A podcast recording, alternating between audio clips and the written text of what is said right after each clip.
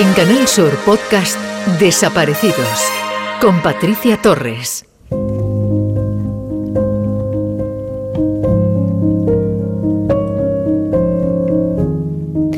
Hace un par de días releía de nuevo el libro La desaparición de Paco Molina, publicado por Mariola Pérez, una joven escritora granadina que ha desgranado la historia del joven cordobés cuyo rastro se pierde el 2 de julio del año 2015. En las páginas de este libro, Mariola nos ha acercado a la infancia, juventud y desaparición de Paco, además de relatarnos la actualidad del caso con nueva información. Pero sin duda nos ha transmitido el dolor que sufre Isidro y Rosa, padres de Paco, casi siete años después de su ausencia. Una ausencia sin respuestas, sin conocer dónde está su hijo y qué le pudo ocurrir ese día. Fíjense, he destacado de las últimas páginas de este interesante libro una reflexión que me gustaría compartir con ustedes y creo que es necesario que se conozca. Mariola manifiesta que todas las desapariciones merecen ser conocidas. El sufrimiento de las familias es algo inexplicable, porque el perder un hijo no se puede definir, pero sí llegar a mostrar ese dolor. Me paro aquí en estas líneas escritas por Mariola porque no lo ha podido expresar mejor. Ese dolor que no se puede describir con palabras, pero que te llega y te impacta a través de esa mirada.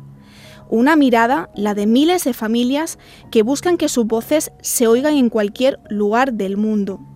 Esa mirada que he podido comprobar en primera persona que llega a expresar angustia, desesperación, incomprensión, lucha, incertidumbre, desasosiego, pero también un halo de esperanza, que siempre se aferran a ella, porque es la única manera, creo, de mantenerse en pie día tras día. Y como dice Mariola, hay algo que también prevalece, y es soñar. Soñar que algún día, cualquier día y en cualquier momento, tu hijo, tu abuela, tu padre, tu nieta, entre por esa puerta y de nuevo regrese a casa. Bienvenidos a Desaparecidos. Alerta Desaparecidos. Francisco Bonilla, de 68 años, desaparece el 13 de abril del 2015 en Cabra, Córdoba. Es de complexión fuerte, estatura media y usa gafas graduadas. Si tiene alguna información sobre Francisco, póngase en contacto con la Policía Nacional al 091, Guardia Civil 062 o al 112.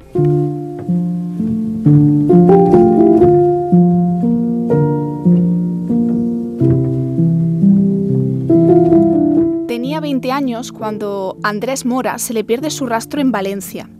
La última vez que se le ve fue el día 2 de febrero del año 2012. Se han cumplido 10 años sin tener ninguna noticia de este joven, absolutamente nada. Abandonó su estudio de informática y la casa de sus padres para iniciar una nueva vida. Se marchó a vivir con nuevos amigos a escasos 300 metros de la casa de sus padres, pero cuatro días más tarde desapareció. Se va con lo opuesto, con su ropa y con su DNI. Dejó la maleta y los 50 euros que le dieron sus padres en su habitación. Desde ese día, muchas preguntas sin respuestas. ¿Qué pasó con Andrés? ¿Por qué no hay ni una sola pista fiable sobre su paradero? Su familia solo quiere saber dónde está y si está bien. Hoy me acompaña Amalia Toledo, madre de Andrés, Bienvenida Amalia y gracias por estar hoy en Desaparecidos. Hola, buenas tardes. ¿Qué tal? Amalia, en primer lugar, ¿cómo te encuentras y cómo va la investigación por la desaparición de tu hijo? Pues a ver, cómo encontrarme, pues, eh, pues, pues como, como siempre, a ver, muy con mucha impotencia porque van pasando el tiempo y van pasando los años y seguimos con seguimos sin nada, o sea, sin ninguna pista y sin nada. Entonces, muy impotente, muy muy impotente. Vamos a recordar el, el caso de, de, tu hijo Andrés. ¿Cuándo fue la última vez que lo vistes y cómo fue esa última conversación? Pues eh, cuando decide irse a vivir con estos compañeros de piso, eh, lo lleva su padre y para saber también dónde, dónde iba a vivir. Y bueno, pues al día siguiente creo que fue, lunes o martes, eh, vino por la tarde y estaba así un poquito triste. Y le comenté que qué le pasaba y me dijo que pues que no estaba no estaba a gusto donde bueno acababa de empezar eh, trabajando en una seguridad en una aseguradora y, y, dijo que pues eso que, que no estaba muy muy bien ahí y le dije pues nada no te preocupes vente aquí a casa y ya encontrarás otra cosa no te preocupes ya deja el trabajo si quieres y que tampoco hace falta que te pongas en cualquier sitio y me dijo al momento me dijo bueno mamá dice me voy que me están esperando y nada y esas fueron las últimas palabras porque ya se fue y ya no, no hemos vuelto a saber nada de él. ¿Cuándo empezaste a preocupar, Amalia? Pues a los dos días su padre le llama y entonces no, no da señal el teléfono. No da señal el teléfono y entonces eh, yo llamo a, a, uno de los compañeros de piso y le pregunto y me y ellos se o sea él me dice que se, se creía que había vuelto a casa y le comenté que pues en cuanto fuera allí, que, que, aquí en casa no estaba, que en cuanto fuera allí que, que le avisara. Y nada, no dejamos pasar un día o dos y vimos que no había ninguna noticia y ya pusimos la denuncia. ¿Tú conocías, Amalia, a estos compañeros de piso con los que iba a convivir tu hijo Andrés? Pues uno de ellos sí, era, había sido compañero de bachiller. Los otros dos eran hermanos entre ellos, pero pues serían de la, del mismo entorno de, de ellos, no sé. Ellos, a esos sí que no los conocía. ¿Y notasteis eh, durante las semanas o los días previos a su desaparición un cambio de actitud en Andrés? ¿Lo notasteis diferente? Pues, eh, pues algo, pero a ver, como para alarmarse, ¿no? Porque si lo hubiera notado muy brusco el cambio, hubiera dicho aquí qué pasa, ¿no? Hmm. Pero no, no fue, no fue así. Y como con las edades también eh, la juventud, pues, pues cambia y, claro, más rebelde, ¿no, Mamalia? Una rebeldía bueno, o rebelde, la verdad es que no, porque nunca ha sido rebelde. La verdad es que ha sido hmm. siempre muy noble, muy cariñoso. Hmm. Pero no, pues eso, lo de la edad tonterías de la edad y, mm. y entonces tampoco le dimos importancia, claro. Nunca. Sí. ¿Cómo fueron esas eh, primeras búsquedas para encontrar a, tu hijo? Porque desde el inicio la policía catalogó como una desaparición voluntaria porque no se apreciaba ninguna acción criminal detrás. ¿Cómo fueron esas búsquedas?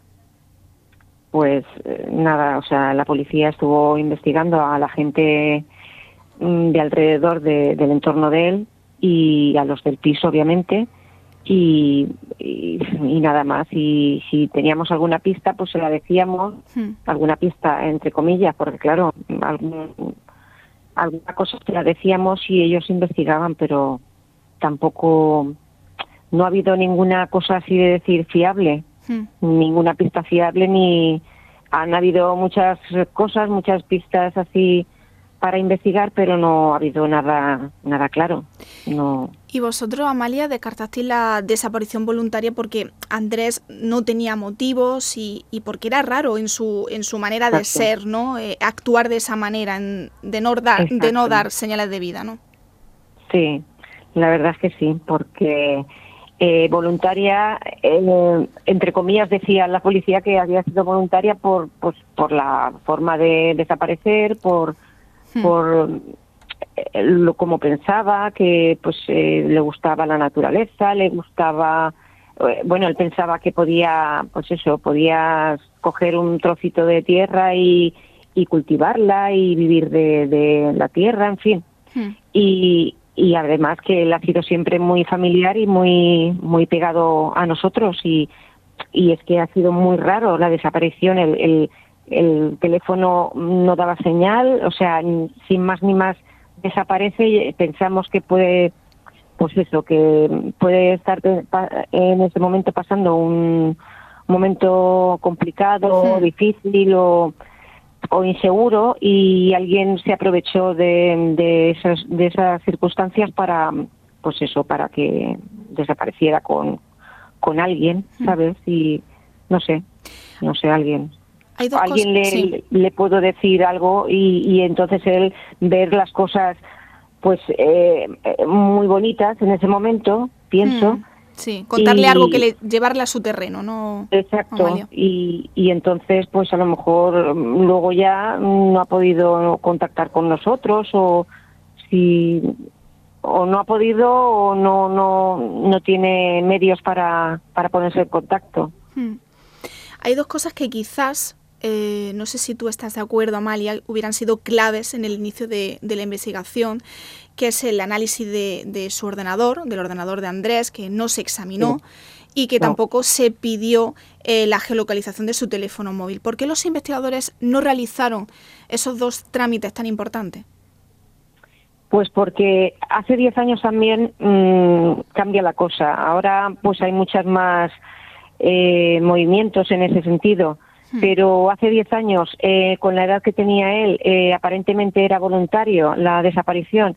Entonces, como que, como que no, no, no puede, no, no se puede investigar lo del teléfono, eh, lo del ordenador, pues no lo dieron por hecho que, no sé, es que no. No, han dado explicación ninguna, ¿no? No, no, en ese momento no. No nos dieron explicación, no sé si es que era muy normal en ese momento que pues eso, que dijeran, pues no, como la desaparición aparentemente es voluntaria, como que no hay que investigar, vamos, hmm. en pocas palabras. Pero bueno, que luego sí que se ha investigado cosas y tal, pero claro, con el hmm. tiempo, hmm. ¿sabes? Sí, Entonces, pues yo te digo que hace 10 años, pues mm, no habían tantas cosas, tantos medios, tanto no no se ponía tanto ímpetu en, las desapariciones, gracias a Dios, mm. eso está cambiando. Sí, pero hay que mejorar muchas cosas, Amalia, porque el inicio de la investigación podría haber sido mucho mejor, se podría haber atajado no mucho más, ¿no? Un testigo eh, sitúa a Andrés en Canarias en una comuna hippie. No sé cómo os llega esta pista y si habéis pensado que, puede estar en una secta. Mm, no. Eh, lo que se comentó en su día en Canarias es porque había gente del entorno entonces en, ese, en, esa época allí mm. y entonces se investigó por si por si pudiera haber por si pudiera haberse ido con, con alguien del entorno mm. eh, se comentó allí en, en alguna comuna vale en mm. ecoaldeas que se llaman que son gente que se junta gente joven que se junta eh, pues eso para pues eso, para estar al aire libre, vivir de, lo que, del campo y tal. Hmm. Y eh, en ese momento pues se ve que alguien dijo que había estado mi hijo allí hasta el mes pasado, pero bueno, como también había estado la policía em, o la Guardia Civil eh, varias varios mm, veces por allí, por el entorno, pues igual pienso yo que el chico este lo diría para para que se fueran y no volvieran más. Hmm. Para no insistir, ¿no? Para no que no fuese detrás de él, ¿no? Claro, porque en realidad a él no lo, no lo ha visto nadie. No ha dicho, pues sí, sí, mira, eh, este chico, ese mm. y, y alguien más. no, eso fue ese comentario y ya no se ha vuelto a decir nada más. Retomando eh, las declaraciones de los compañeros de piso de Andrés, eh, ninguno de ellos supo ubicar a, a, tu hijo en tiempo y espacio los momentos previos a su desaparición. No sé si vosotros habéis dudado en algún momento de esa versión que da y si la policía eh, les da credibilidad.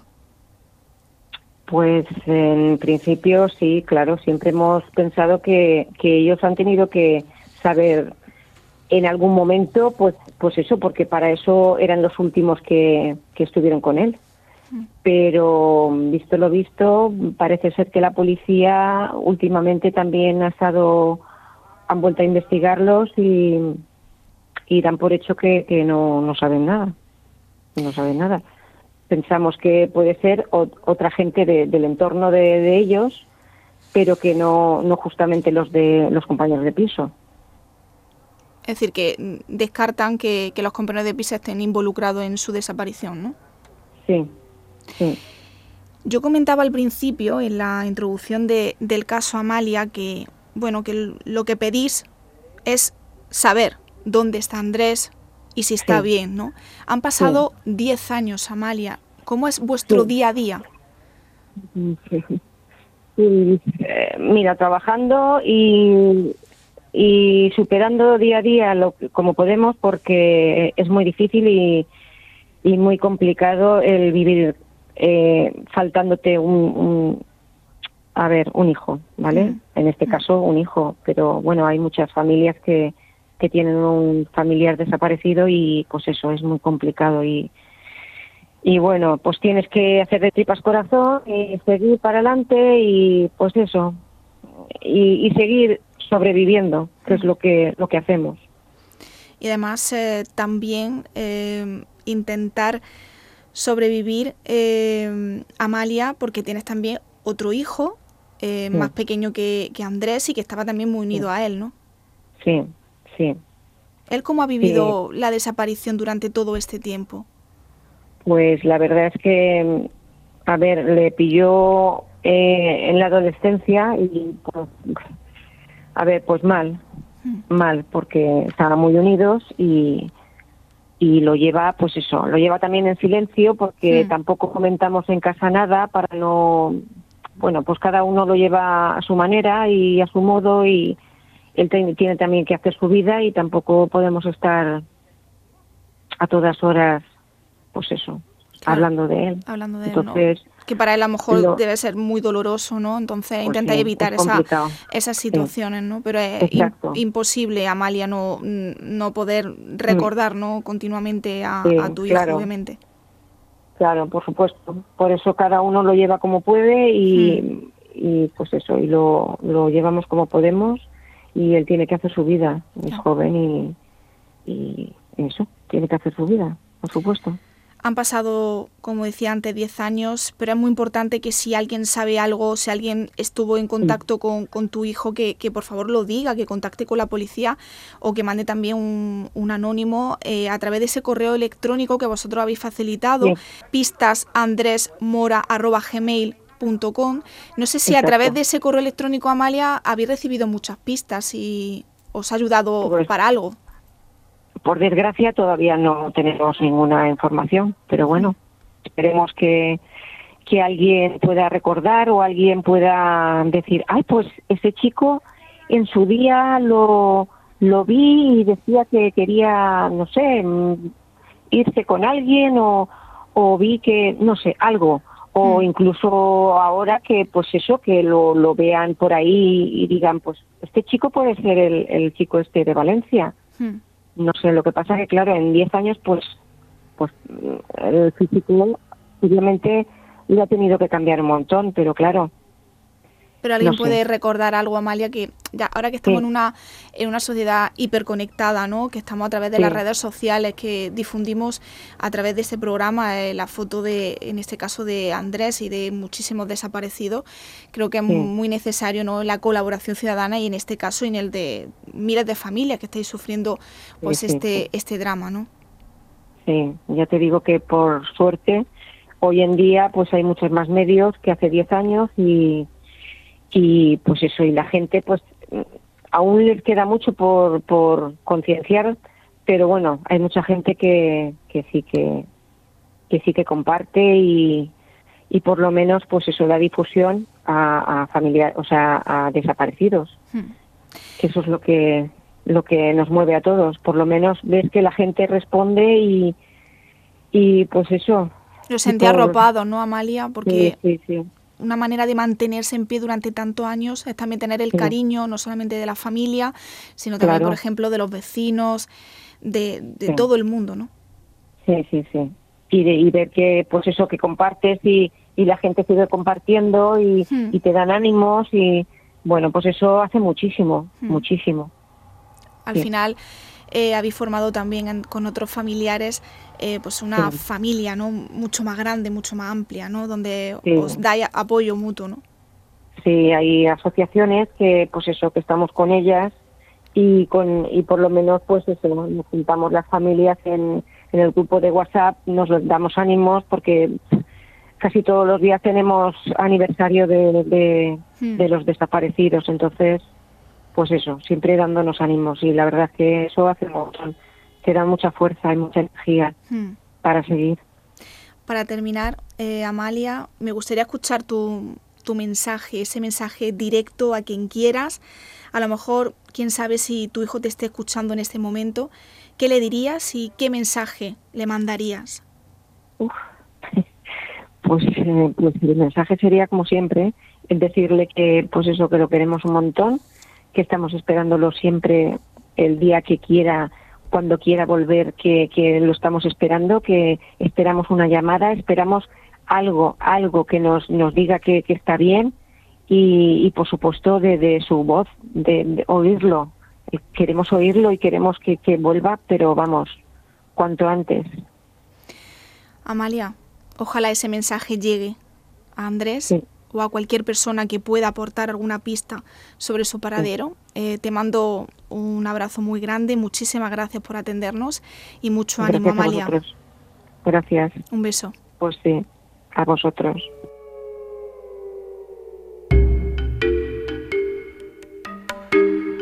Alerta desaparecidos. María Josefa Padilla, de 71 años y con Alzheimer, desaparece el 3 de septiembre del 2019 en el Cortijuelo, Quesada, Jaén. Mide unos 60 de estatura y pesa 55 kilos. Tiene el pelo canoso y corto y ojos marrones. Vestía bata blanca y zapatillas azules. Lleva una medalla con Cristo y sortija de plata. Si tiene alguna información sobre María José Padilla, póngase en contacto con la Policía Nacional al 091, Guardia Civil 062 o al 112.